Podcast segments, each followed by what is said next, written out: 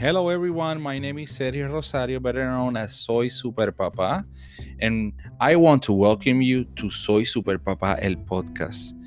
Today, we have a super, super special guest.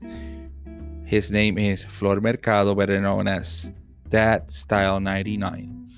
He talks to us about his journey through the COVID uh, situation, and we want you to listen to this episode and think about the situation. Think about what would you do if it happened to you. Do you have a plan? Is it something that you discuss with your family? Uh, we want you to keep your mind open and your heart open to the story since it's a very special story and it's being told firsthand from somebody that's going through the COVID 19 situation right now as we speak. As, so thank you for listening. Thank you for being part of the community. This is Soy Super Papa, el podcast.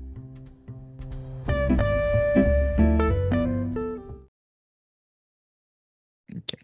Hello, everyone. Welcome to Soy Super Papa, el podcast. My name is Sergio Rosario, and today we have a very special guest, Mr. Flor Mercado from Dad underscore Style 99. Dad Style 99. So welcome, Flor. How are you, man? Thank you, man. No, I, I'm I'm good. I'm good. I mean, I wasn't always good for for the last few weeks, but I'm good now. Thank God. Well, you know, for for those of you who don't know, um, I met Dad Style 99 at uh, Dad 2.0. Uh, it was earlier this year in February and um, in Washington D.C. Mm-hmm. And you know, I think it was uh I think it was um oh my fatherhood is lit, right? Um who presented us or I I know there was a bunch of Latino dads and yeah, black fatherhood together. is lit or Angel from Papi Preschool. Oh, Angel, Angel. I yeah, I know it was Angel. it was yeah, it was you with Taba Marlon. There uh-huh. was uh, Fatherhood is lit. That's uh, Swagger Dad. There were I uh-huh. mean yep. um there were a bunch of us together. So yeah. we immediately clicked because guess what? We're both Latinos, yep. Puerto Rican, mm-hmm. um, and you know we're fathers of of girls too. Yep. And you know, uh, you know, immediately you have those dads where they look like you, they talk like you, and you immediately click. Yeah. So that's how we met earlier this year, and um, you know, all the dads that I spent time at uh, at Dad 2.0, um, I I I I have them scheduled, or at some point we have a pending conversation, but then you were out of the picture. You were out of social media for a while, and you know we were missing. We're missing you on social media. Missing your your um, your vlogs, your videos, your uh, comments. You know, and then all of a sudden, one day, I'm on my feed and I see a video of you explaining that uh, you had COVID 19. Yep. And, you know, it was, man, my heart was heavy when I heard that. You know, to be honest, I was just so worried. So, um, you know, we decided that we had we had to have this conversation. We have to talk to other dads, to other mothers, to other families, so they can know firsthand the the experience that um, Dad Style had and you know even more to hear his story that's what's important the human side of the story not the news not yeah. the you know not the the highlights that we see or or you know you, you know when you're watching some news or or you're on on facebook and you get this like articles and stuff they lose the human side yeah. but you know here we're gonna have mr dad style himself tell you the story so um can you talk let's let's start with that and then we'll go backwards in the story. You know um, how are you feeling now? And just get us back to the beginning where all this started. I mean i, I feel great. Um, I, I i feel close to 100% if not 100% and uh, but it wasn't always like that um, in the beginning. You know it was kind of slow starting and then it just kind of hit me hard after that. And um, and it was scary. It, it was scary and man, it, you you hear like some stuff in the news, and you don't realize how serious it is until it happens to you, or like you said earlier, like it happens to you or someone you know that you're close to.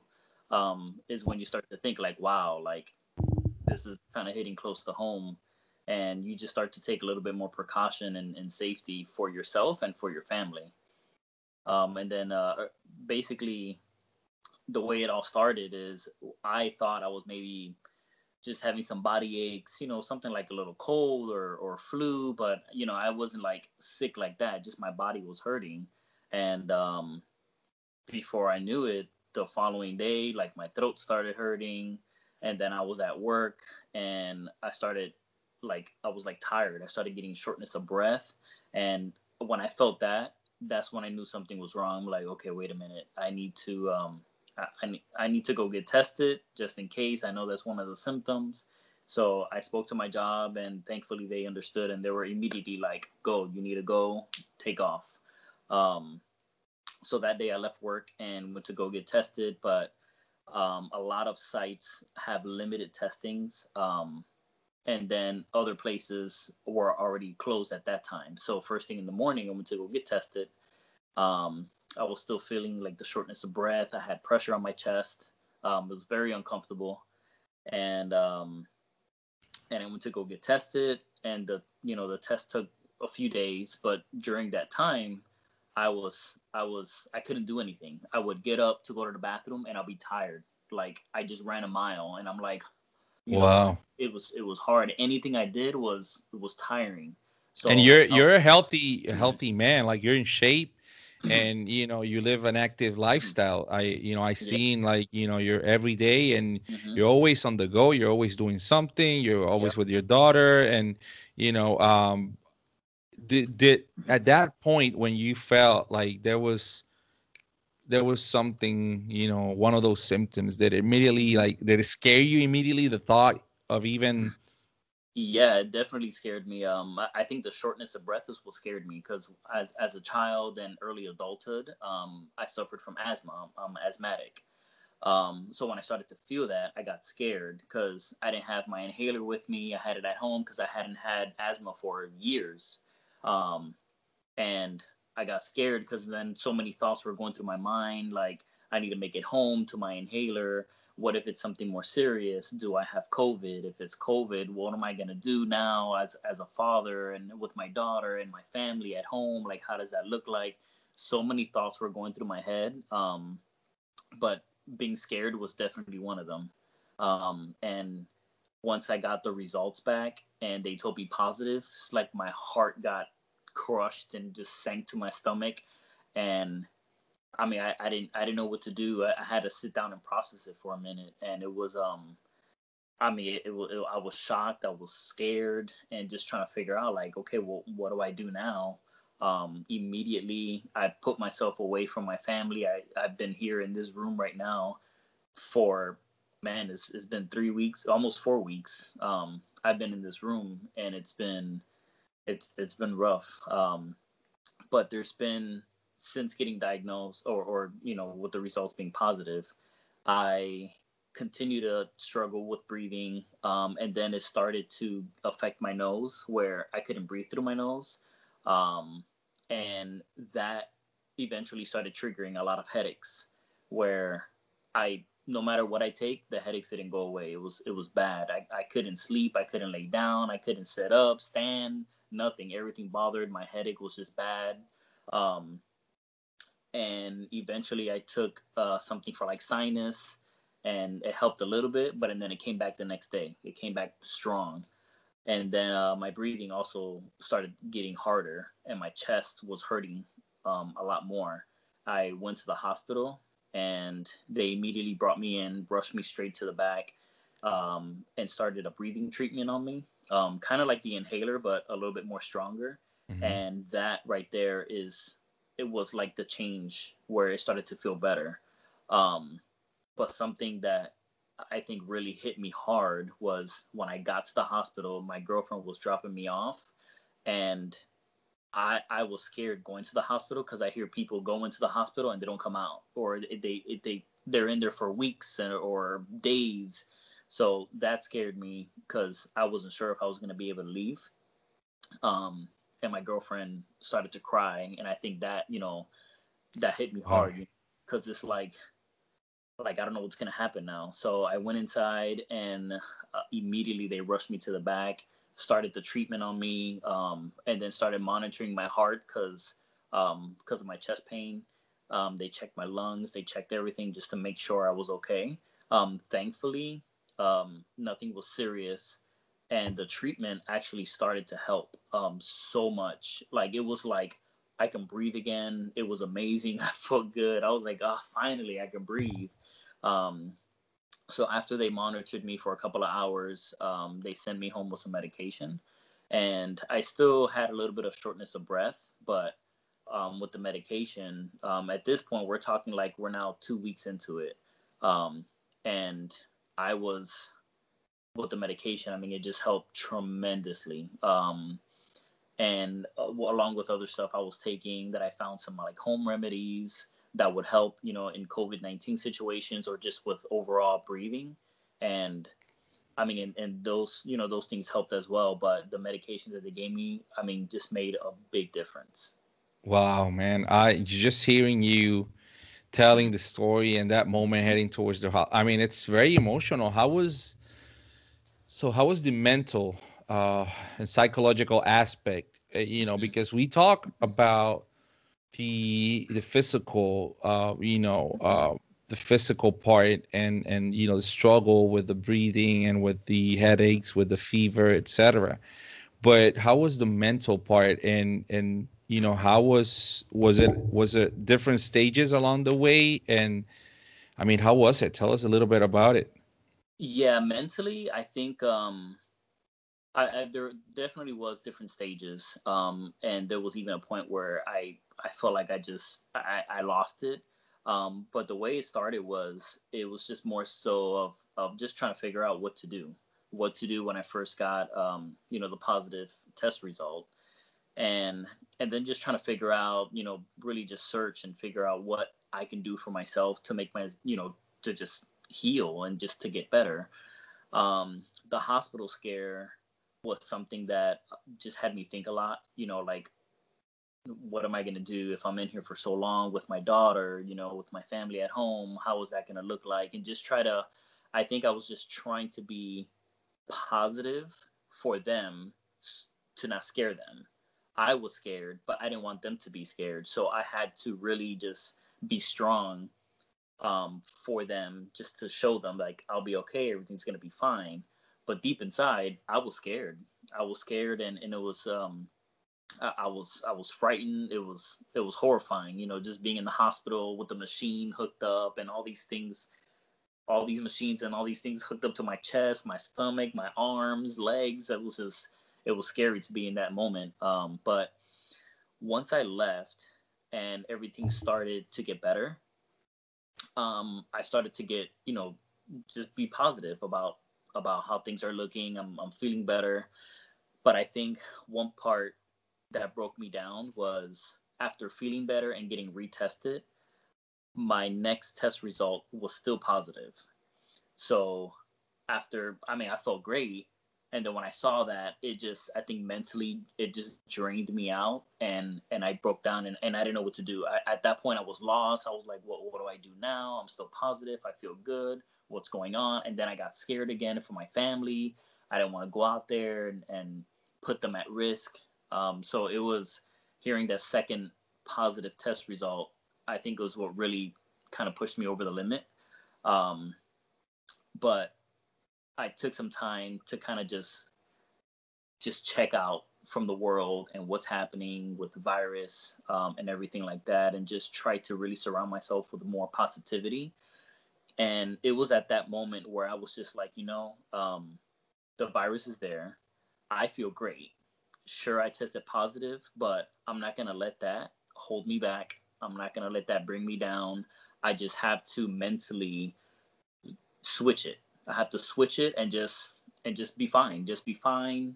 Do what I need to do. Even if I stay in my room, do what I need to do for myself, for my family, even if it's through the door or through through video or something or a phone call and just do what I can as a family man and as a father from afar, but it's still possible. And I think changing that mindset also changed my environment to a more positive environment. And I think that is what um, just helped me get better. I was better health wise, but mentally, that's what really changed. That was my switch to really just get out of that mood of just being down and and you know almost like hurt and just sad of of almost feeling sorry for myself and i was just like I, I, can't do this anymore i need to change this now wow i mean you know i i never i never i i never had something close to to to you know the covid-19 and scary but i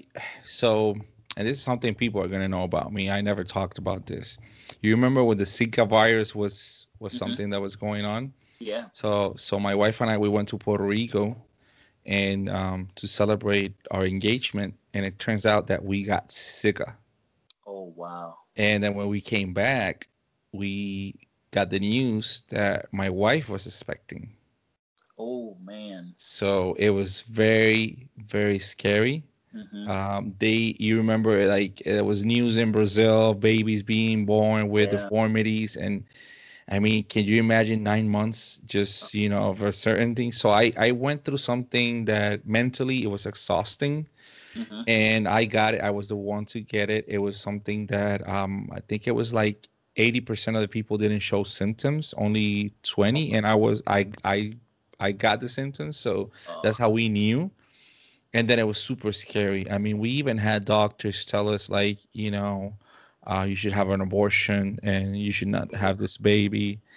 Um, and then you know, months passed by, and um, know, my wife is military, so you know we got great, great, great care. We we had great care. We had actually we had the best doctors in the army see mm-hmm. our case because you know it was something. It was the first um, couple and actually the first pregnant woman in the armed forces in the U.S.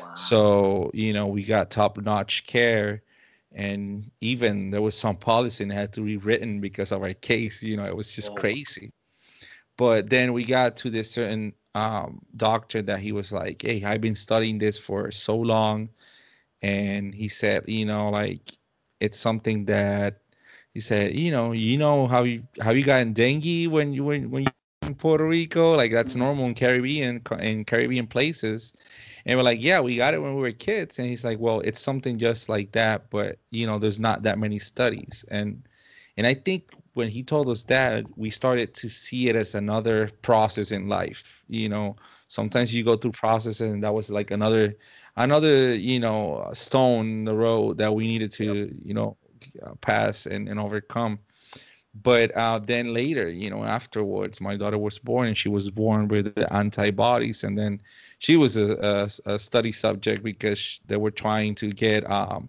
vaccines and her blood was so important you know and, mm-hmm. and her case and her growth so you know but in that moment i felt like there was the nights that i i cried because i was like exhausted mentally i like i didn't even want to talk to anybody yeah. like it was just something that i was like I, I would just pray. I was like, God, like, what is this? Like, why me? You know, and man, and it was something. So, you know, when you're telling me this, I can't, I can't identify because I went through something that was not long ago, and that was very uncertain, and there was a lot of of of news. Like the, the mm-hmm. news were crazy about it. Like one day I was eating at a restaurant, and it's and it used and the news came on, and they were saying there's two new cases in this county, and it, it was it was us. We were sitting right there in a table and we're watching the news, like just, you know, mm-hmm. breaking news. There's two new cases. Oh, and man. and we're like, oh my God, like it's us, like, you know. Uh anyways, but you know, talking about the mental part and I think it's so important just because this conversation is gonna reach hundreds of dads and and we want them to know that you know here Florida uh, Dad Style 99 you know he he's here so if you need uh, another father to talk to to talk about this Definitely. you know we we fathers we have a support network so he's here i'm here and there's many more dads that are going to be there for you if you're going through this now I want you to talk about the relationship with your family members, your daughter. Mm-hmm. Uh, I mean, I, I, I'm sure people will have like hundreds of questions, but what, what was the first thing that happened at home when once you got the news? Like, you know, that you had to figure out, come up with a plan. Were you gonna stay home? Were you gonna go somewhere else? Like, all of that. That's kind of like the first thing that a father worries about, and and how mm-hmm. did your family take it? But how was the plan? Did you come up with it? Like, do you need help? Talk to us a little bit about that. Well, um, early on through the whole, you know, while the pandemic is happening, um, my girlfriend and I. So it's it's my girlfriend and I and her and her daughter, um, who was like, you know, our daughter too, but it's hers from a, a previous relationship, and she's 19. Um, and then my daughter's from a previous relationship from from me, um, so I co-parent with her mom, and we alternate my daughter every other week. Amazing. So, yeah, so we so we do that. So every other week, you know, she goes to from one house to the other, and then back over here. Um, and prior to me getting, you know, tested positive for COVID nineteen, uh, my girlfriend and I just always spoke and just said, look, you know, if something happens, if somebody gets it, we need to find a room in the house that's more suitable for this person that they have everything that we need. So which in this case is is our master bedroom that has a bathroom in it to limit us from having to go out. Um, so we talked about it and kind of had a plan prior to um, in case anything happened. Um, and then we really didn't talk about like my situation with my daughter at the moment um, because you know, it, we were just under the impression that if something were to happen like that to me or to any any one of us here, um, that her mom would just kind of have her full time until one of us gets better to limit her from being, um, you know, contacted with the virus. Um, so once I got it, um, the, we already knew what the game plan was in terms of which room and was going to be the isolation room. Um, so prior to me getting the test results, I already kind of put myself in here just to take precaution. Um, I wore a mask around the house. I didn't really touch anything. I stayed away from everybody until I got the results where it was, you know, definitive that I was positive. Then I kind of stayed in here, quarantined, away from everything and anyone, um, and didn't really go out the room. Um, the situation with my daughter was a little bit tough because um, as she was transitioning over to her mom's house, is when around the time I started feeling sick. So I just reached out to her mom and communicated to her, letting her know, like, look, heads up, um, I haven't been feeling well. Um, you know, my, you know, uh, my daughter's name is Nija. Um, Nija is fine. Everything's okay. I've been taking precaution at home. I've been wearing my mask, cleaning, doing everything um, to make sure she doesn't get anything. Um, and I'm gonna go and I'm gonna go get tested. You know, so right now I don't know what I have. Maybe it's nothing, but I'm just letting you know. Um, so she took her, and then a couple days after that is when I got the results. Um, so again, I let her mom know, like, look, I can't, she can't come over until, you know, I'm good. Um, that was another challenge. Um, co-parenting is not easy sometimes. Um, and it's, it, it can be a challenge. So I did have some obstacles I needed to kind of go through with her mom. She was saying, "Well, I can't have her. She needs to go back to you." And I'm like, "I I have the virus. Like I, am not feeling very good. It's not safe for her to be here." Um, so after some debate and long conversation, she kept her for an additional week, and then um, I started to get a little bit better. And then the week after that is when I I got her. Um, but the challenge with that is she's been here in my house and I haven't really been able to interact with her. Um, so it's been a lot on my girlfriend just taking care of the family and cooking every day and cleaning and doing everything that needs to be done. And she's going to work. It's it's it's a lot that she's going through right now. So I definitely um, have to take care of her when I get out of the room. Uh, yes, but, yes. But, I I mean. When she listens to this, I just want to say, you know, we admire you, and it is something that it takes a, a complete human being, and and you know, it it takes a complete human being to mm-hmm. to do what you've been doing. So thank you and taking for taking care of our of our uh, Dad Style that de verdad que I mean I I, I just want to say thank you you know from all the dads that are that are going to be listening to this mm-hmm. we we feel proud that you know you have somebody that it's willing to go above and beyond mm-hmm. yeah I am so thankful for her because I mean without her, I wouldn't have been able to have my daughter come over, and, and she's been taking really good care of her, um, entertaining her, spending time with her, also cooking and making sure the family is good, and doing everything that she needs to do um, that sometimes I would help her in. So it's it's all on her now. But I, I did tell her once I'm out, you're gonna go on a little vacation, you're gonna take a break. I'm gonna take care of everything because you know it's it's only right, and and she's been extremely helpful. Um, but with my daughter, it's been it's been a challenge because when she found out I tested positive, she was sad and she's like, "Oh, daddy, is something gonna happen to you?" I was like, "No, don't worry, everything's gonna be fine." And she wanted to come over my house like so bad. I'm like, "Oh, not right now. It's not a good idea." But now that she's here, all she tells me is, "Daddy, I want to hug you. Daddy, I want to be with you. Daddy, let's go play. Let's do this." And um, and I and I give her I give her kudos because she's trying to figure out ways how I can play with her. She's like, "Oh, if you clean your hands and you wear your mask, you can sit on the table over there and we can play." Um, so she's she's trying really hard for me to like play with her, and I I try to do stuff with her, but it's it's really hard because we can't get close to each other. Um, so yeah. it's been a really a really big challenge. And as a father, man, that that that hurts my heart. You know, like I I do want to spend time with her and be with her, but um, it, it right now is not an ideal time um, until I can confirm that I'm negative, um, so that I can kind of put the family out of harm's way, and then after that, everything could go back to normal, hopefully. Wow, man! I mean, this is this is a real, real story.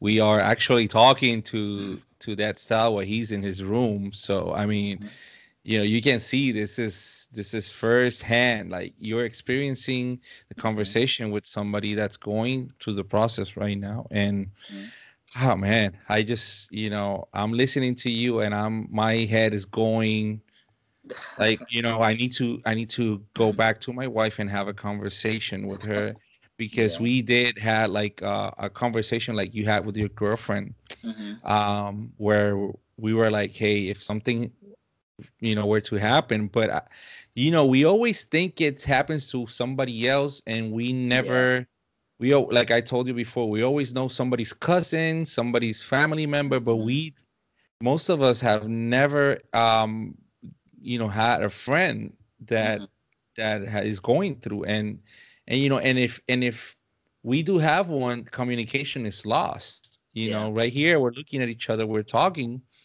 and so i can really when you're telling me a story i can see you and i can feel what you're saying so it's mm-hmm. very different uh, from just you know um, facebook post or an instagram post and and that's it you know we're actually talking yeah um so oh man this is i mean this is really something yeah and one thing you actually said earlier uh with me like always being on the go and the move and posting stuff and just all of a sudden you know disappearing for a little bit um, it's interesting you say that, um, and then also talking about you know our our, our mindset.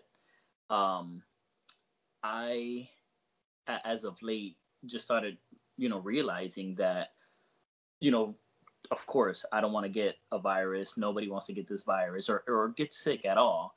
But this was i feel like a way of telling me i need to stop. I need to relax. I need to rest. I need to take my time.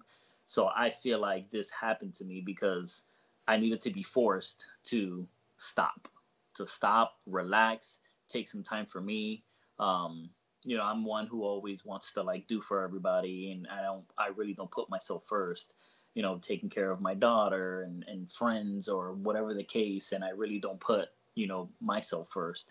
So I, I feel like this was a way of just kind of telling me like a wake up call, like you got to stop, you have to take care of yourself because um, if you don't take care of yourself, then you can't take care of everybody else. So I feel like that was just my calling of just like, you know what, I need I need to do me first.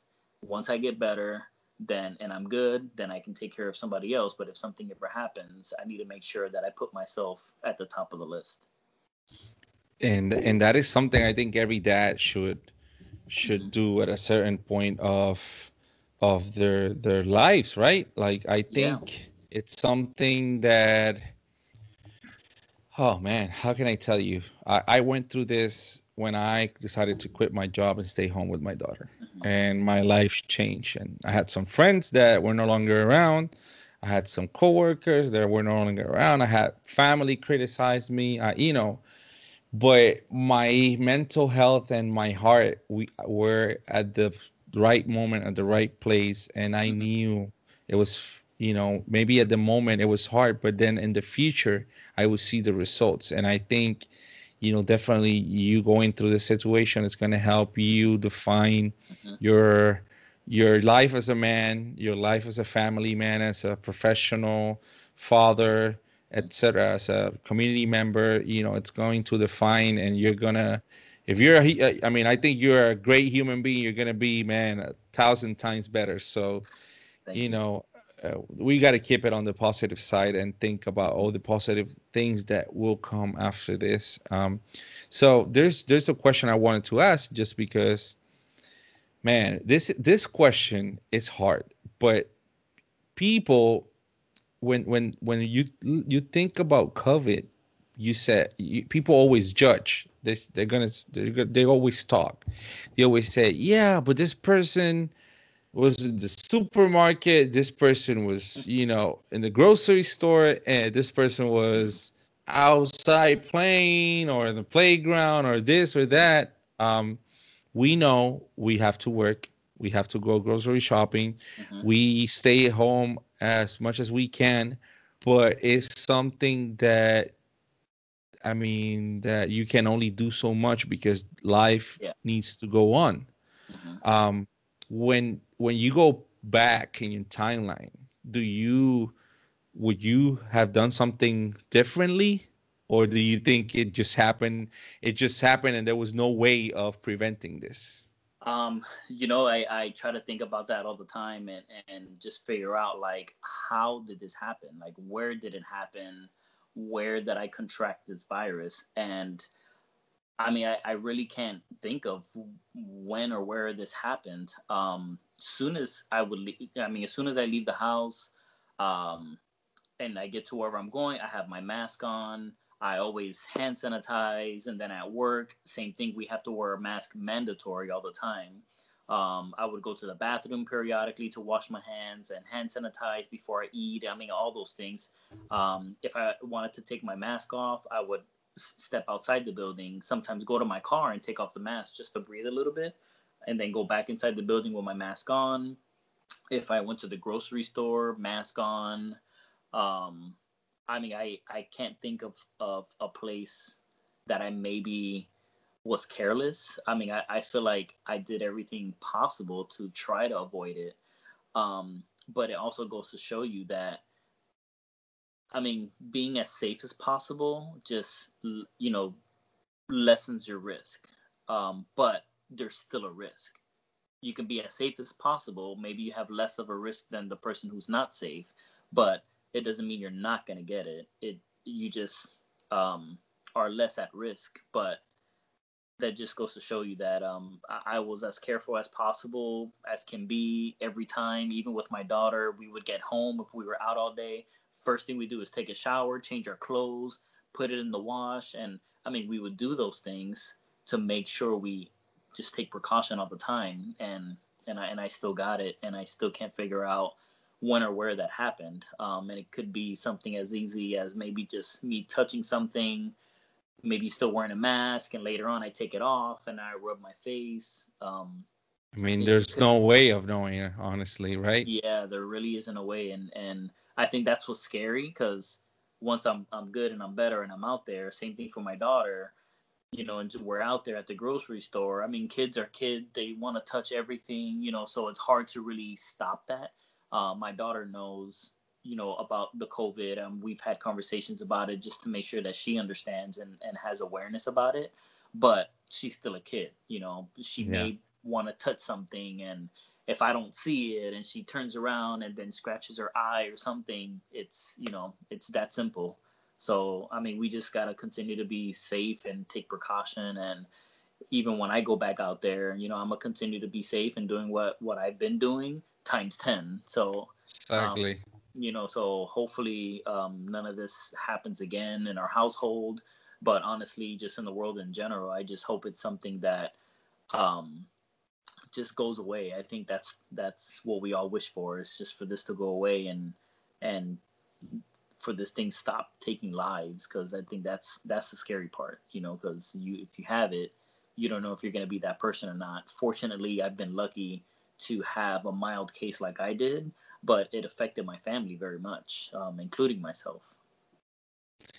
Well, I mean, I think it's like you said, um, and and I want people to to think for a moment and and think like if somebody near you um, had COVID or has COVID, it's not time to judge. It's time to be supportive. It's time, you know, so, there's a lot of cases. I would say the majority of the cases, there's nothing the person could have done. Um, you know, and and we know we've seen health workers who had gotten the virus. We've seen mm-hmm.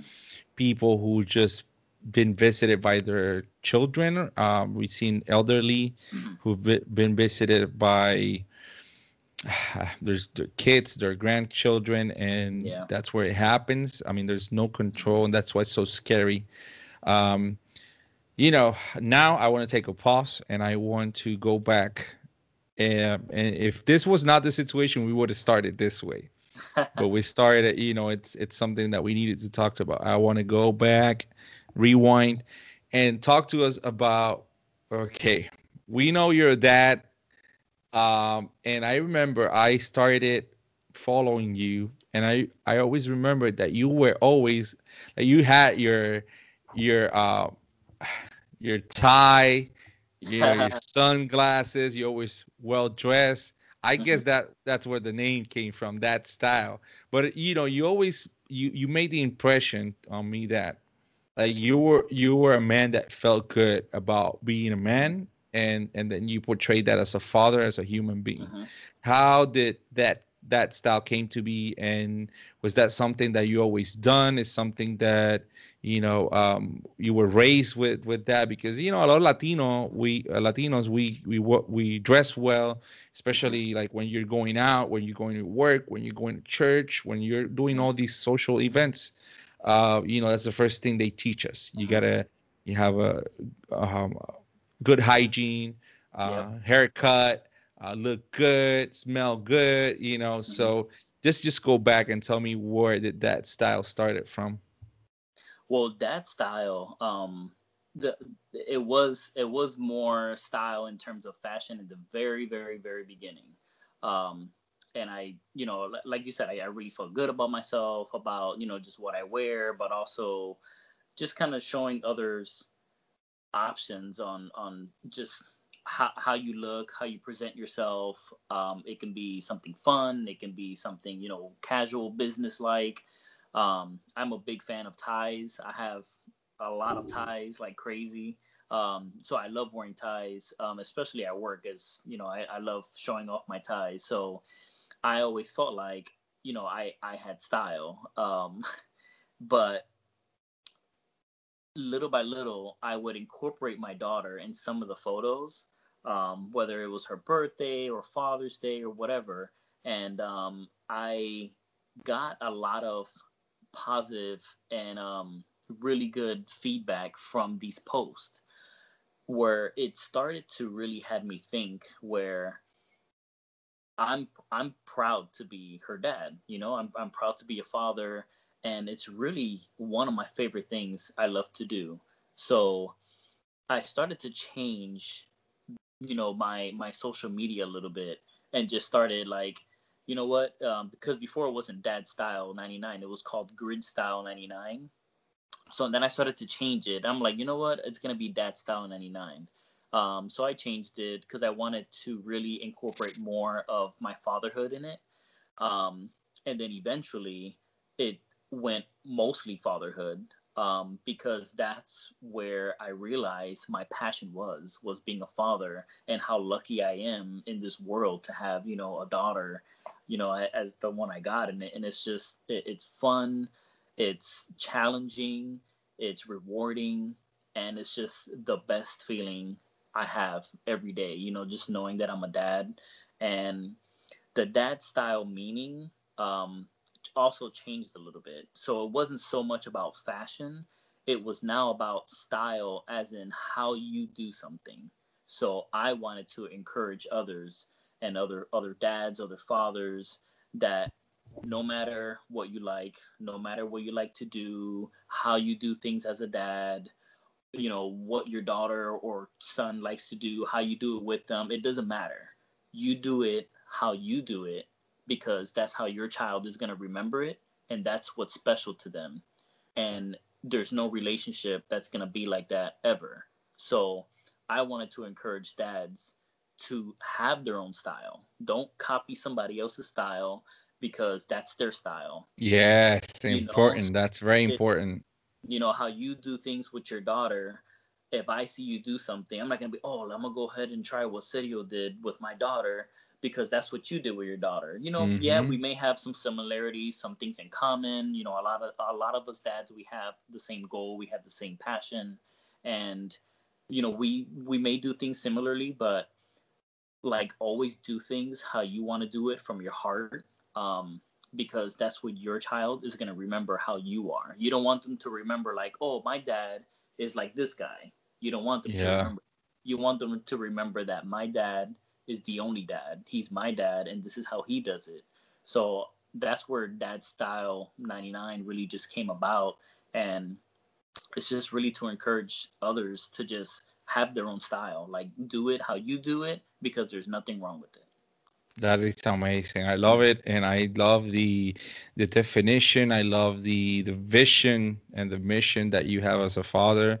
Mm-hmm. And I think um, you know every father I, I I'm not gonna say every father should be like that. Every father should evaluate themselves yep. and ask themselves what I how do I want my my son or my daughter, my kids to see me in the mm-hmm. future, to remember me, and mm-hmm. what legacy do I, do I leave them, and what legacy do they do they need me to leave to them? You know, mm-hmm. so for me that's something it's an eye opener. So just going on that, I have a question for you that I had for other two other dads. You're gonna be the third dad to answer this question. Um, and is have you ever thought about the worthiness of fatherhood? Have you ever seen consider yourself worthy of what you are, of the of the father that you are right now? You know, in the very very beginning, my answer to that um, would be no, and this was before my daughter was born. Um, I, was scared. I mean, a lot of us dads are scared at that moment of becoming a father for the first time. So I didn't think I had what it take, you know, what, what it would take to, to be a father, to be a good father. Um, it was, you know, because what I had as an example, my dad, um, um, you know, my parents were divorced. My dad left. He wasn't around for for a long time, um, and he came in my life um, like in my mid like early 20s more or less um, he came back in my life and, and, was present. But growing up i really didn't have like my, i didn't have my dad. So i didn't know if i had what it you know what it took to be a good father. And it was terrifying. It was the moment where my daughter was born. She was laying there on the bed and she had her eyes closed and she was crying and I just went up to her and I just looked at her and she opened her eyes and looked right at me and stopped crying. That moment, I knew no matter what it took, I would do everything in my power to be the best father in the world to this girl. And at that moment, I knew that I may not have felt worthy five minutes ago, but I knew I had everything it, it took inside of me to be you know the best for her the best for her to be better than my dad was to me and to be an example not just for you know my dad like to show him that i can do this and for myself but to others who may have had some kind of doubt ever in their life which it's okay because I mean it's a scary feeling to be a dad, but once you make that connection, it just I mean it, it touches your heart in a way that that nothing can ever replace, and it, it, it's what made me feel that I'm more than worthy in being a father, you know, to my daughter. Man, that's just amazing, an amazing answer. And I hope every father or every mom, because we have a lot of moms that are listening, we want to let you know that you are welcome to this community. And um, and we want to f- we want to so the the mission uh, of this podcast is to get to, show different styles of parenting, right? you, you that style like you said so my goal is to so people so people can learn that there are different types of fathers around the world and mothers because we have we have had yeah.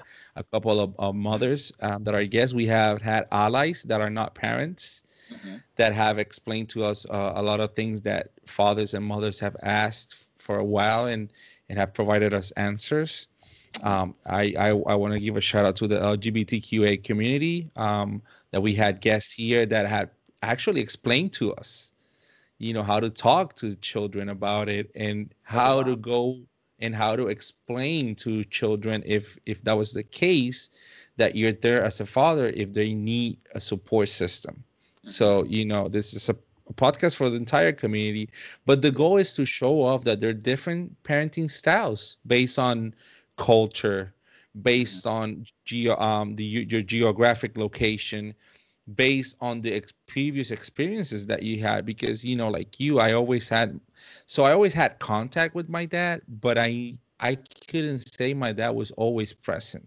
You know right. what i mean? Yeah. Um and some weekends i would just go i was supposed to be with my dad i was just with my grandparents you know mm-hmm. i I didn't see my dad, you know, and and it's something that I took that and I didn't hold resent. I, I I'm I'm not resentful. I just decided to be better. Yeah. And then when my daughter was born, my dad decided he was gonna be a, a, a active grandfather, man, and that was just like, thank you. Just you know, I just like thank God that he that it took a whole new generation mm-hmm. for him to you know soften his fibers and you know just stop. I mean, it, it is how it is, but we want we want people to know that you know you you don't need the greatest father figure in the past mm-hmm. to be a great father now. Like the time to be a great father is now. It's yes. now. It's you know, it's in your hands. It's this very moment you decide okay from now on i'm going to be a great dad and you can do it. And and for me that's every day uh, yeah. for for me. So there's some days man i'm going to tell you this. I, I wanted us to talk a little bit about this. There's some days that i feel like a bad dad. And and it's not it's not because i'm a bad father. It's just because i i always say to myself man i could have done more. Like the day had 24 hours and then mm-hmm. i spent two hours maybe just just taking a break or maybe mm-hmm. just doing something. I'm like, I could have done so much more yep. with my daughter today. And sometimes that makes me feel like, you know, either it gives me a boost to do more next day, that push, or it makes me a little bit like nostalgic, like, man, I need to be a better father. I could have done more. And, but then again, I have this thought that kids are meant to be kids. You know, like today, my daughter, I I got on the floor to play with her, and she's like, "No, dad, just go back to where you were." And I'm like, "She's happy. She's doing what she likes."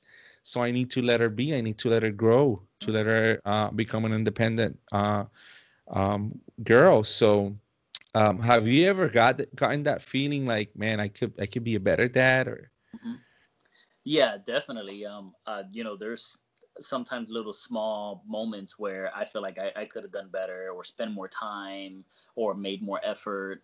Um, but it's interesting you you were talking about this now because I I think in those moments I, I used to really beat myself up a lot. But and then I started thinking on the type of father that I am. Um, you know, unfortunately, there's some children out there who their father is not in their life because they decided not to step up to the plate or take the responsibility. Um, but us as fathers, you know, we believe we're we're good fathers. Um, you and I and, and others in our community.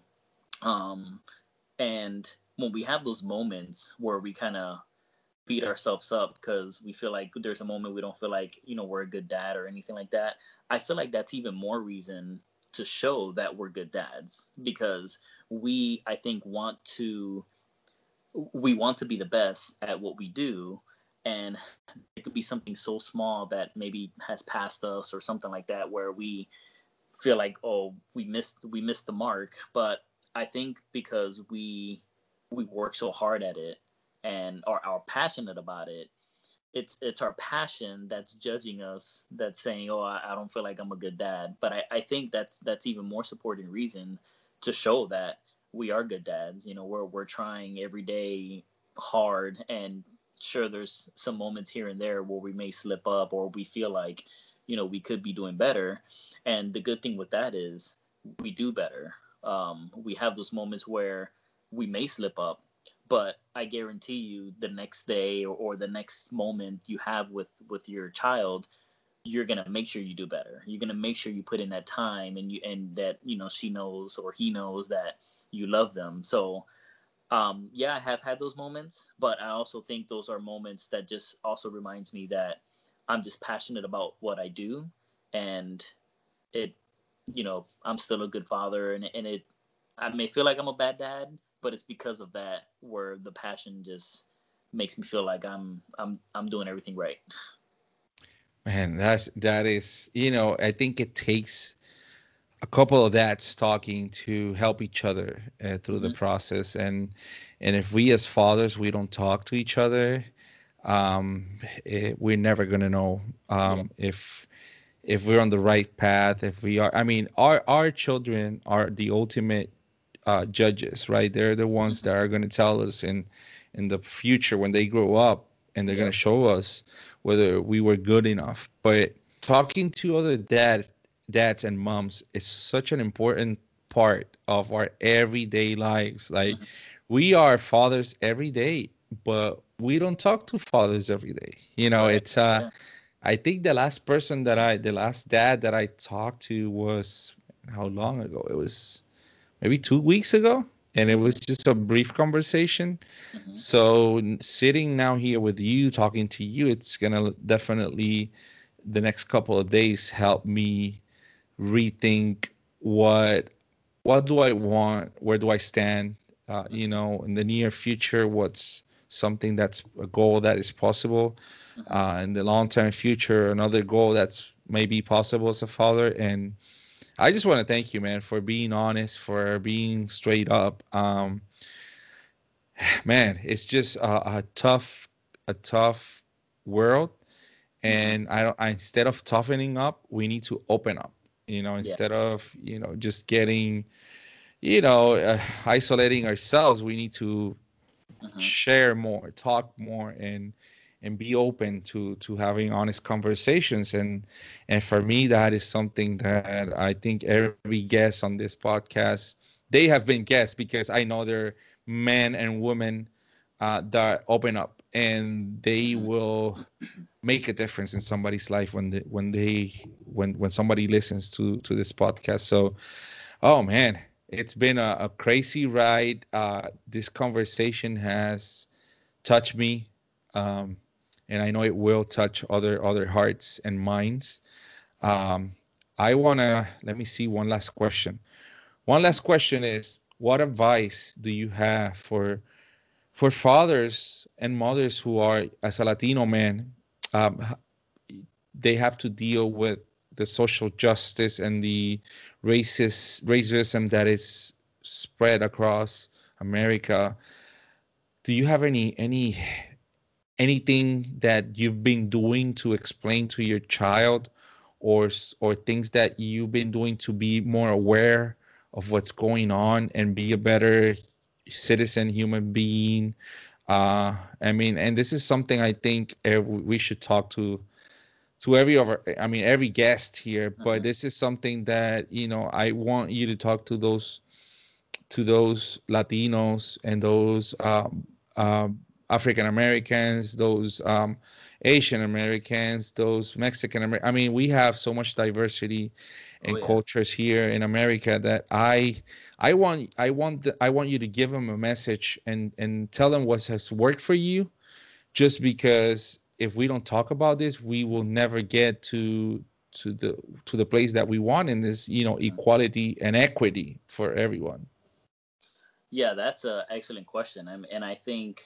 um the narrative of just a, a man and a father has been so negative you know for a long time. And i i i want to say you know that's something that we all need to come together as a as a community like we are come together and really not just not just open up and speak about it but to scream about it and just let the world know that there is there there are good fathers out there in the world. There are good men out there good husbands out there and it's the narrative that's blocking all the good you know from being seen.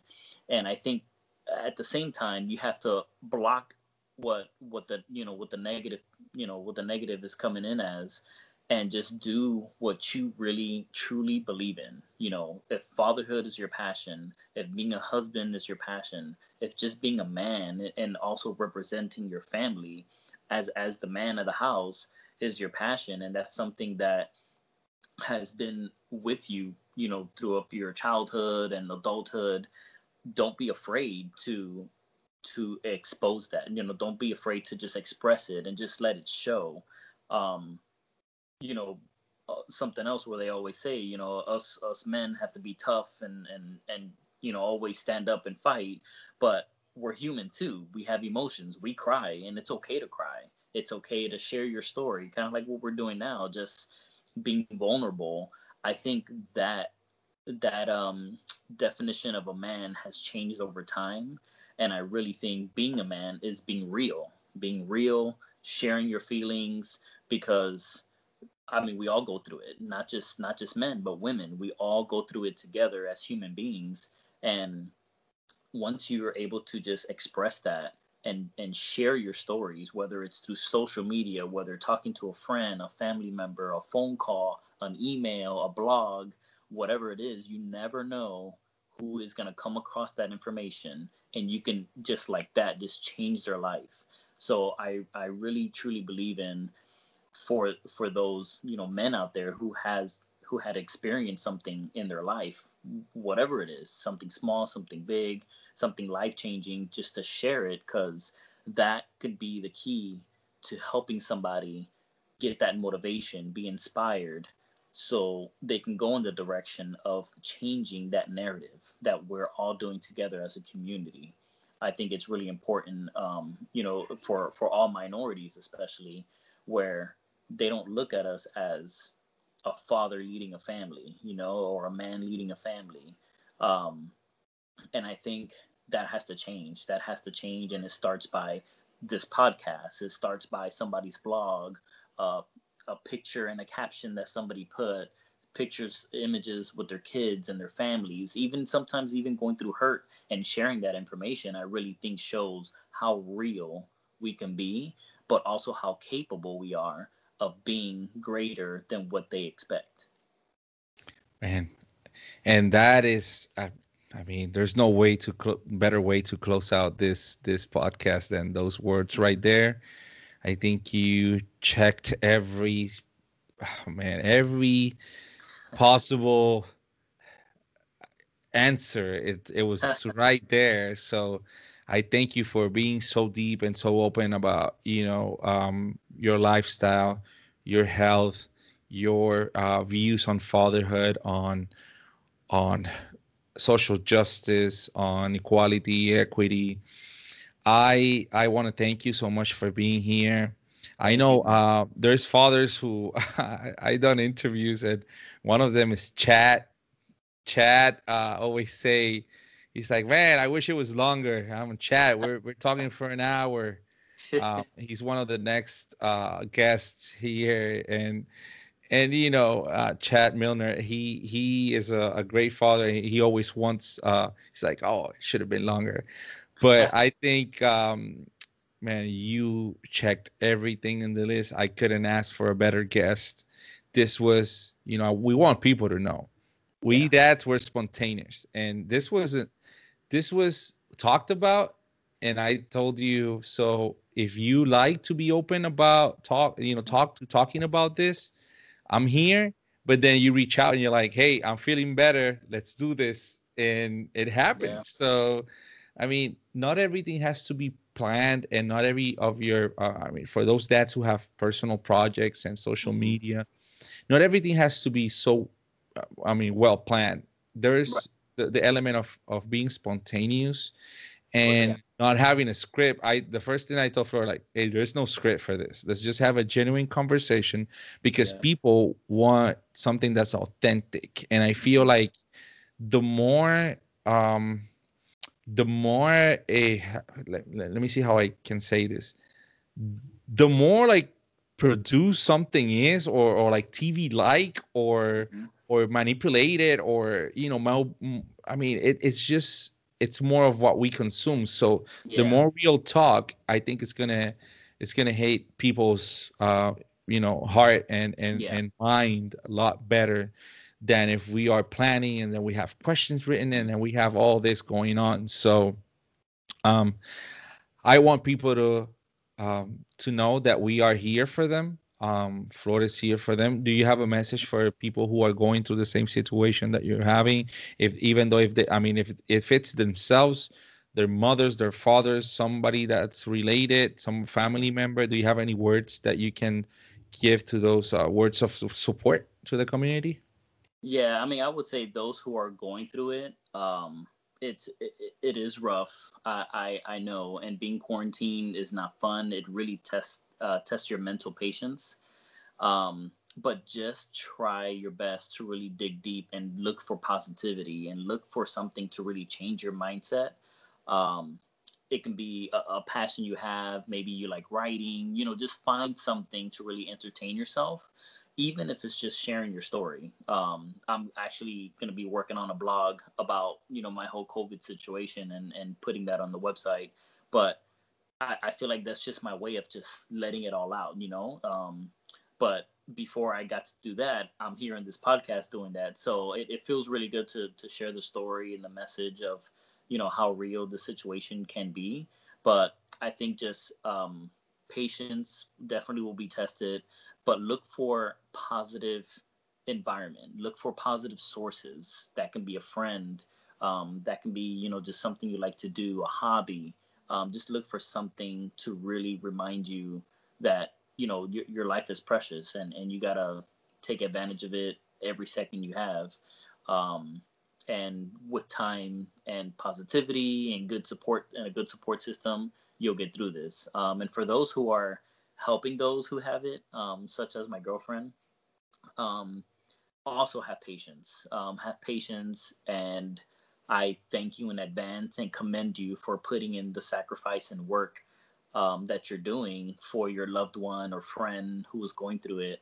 Um, and trust me when I say that they appreciate it as much as I do. Um, but just keep uh, working hard, supporting each other, um, and, and the time will pass. Well, thank you. And you know, I want one of the things I want people to know is where to find you. Mm-hmm. So give them your social media or website, social media handles, because I want them to stay in touch with you and follow your journey. And I know, you know, once you put out all the material, I want you to know that this, um, actually the video, it's going to be available. So if you need it and you want to put it in your uh, in your website you're welcome. I can send it to you and actually i think you can record it from your computer right there. It stays for for a couple of days. So save it because you never know um, who can benefit from this story. And um, you know it's something i want people to know your handle your social media handles. Tell them how they can find you. Um, so on instagram it is dad underscore style 99 um, everywhere else, Facebook, Twitter, it's just Dad Style 99. Um, and then I also have my website, which is dadstyle99.com. Um, I have um, a few blogs up on there just on my fatherhood journey, and that's pretty much what I do. Is just kind of share my journey as fathers, uh, as a as a father, and kind of just encourage others to to do the same their own way because um, that's the best way to do it. Nobody else will do it better than than you. Amen to that. Yeah, and that is just a great. Um, I am going tonight to bed feeling like, man, it's just so grateful, so grateful to to be alive, so grateful to have somebody like you in my life that it's willing to open his heart and his and share his experience because for me this is enriching. It's going to help me become a better man a better father. And i hope everyone that listens to this give uh, can give it some thought and you know can mm-hmm. meditate and decide hey where am i in life? Where do i want to go? And so i want to thank you for being our guest and for all of those thank you. And for all of those who are um, subscribed to our podcast or who or who just you know if you came across to this podcast please look us up online. Uh, it's soy super papa. We're everywhere. Soysuperpapa.com soy super papa on twitter soy super papa on facebook soy super papa on instagram. And please notice that we have different communities. Like the facebook community we have 30000 dads in a group.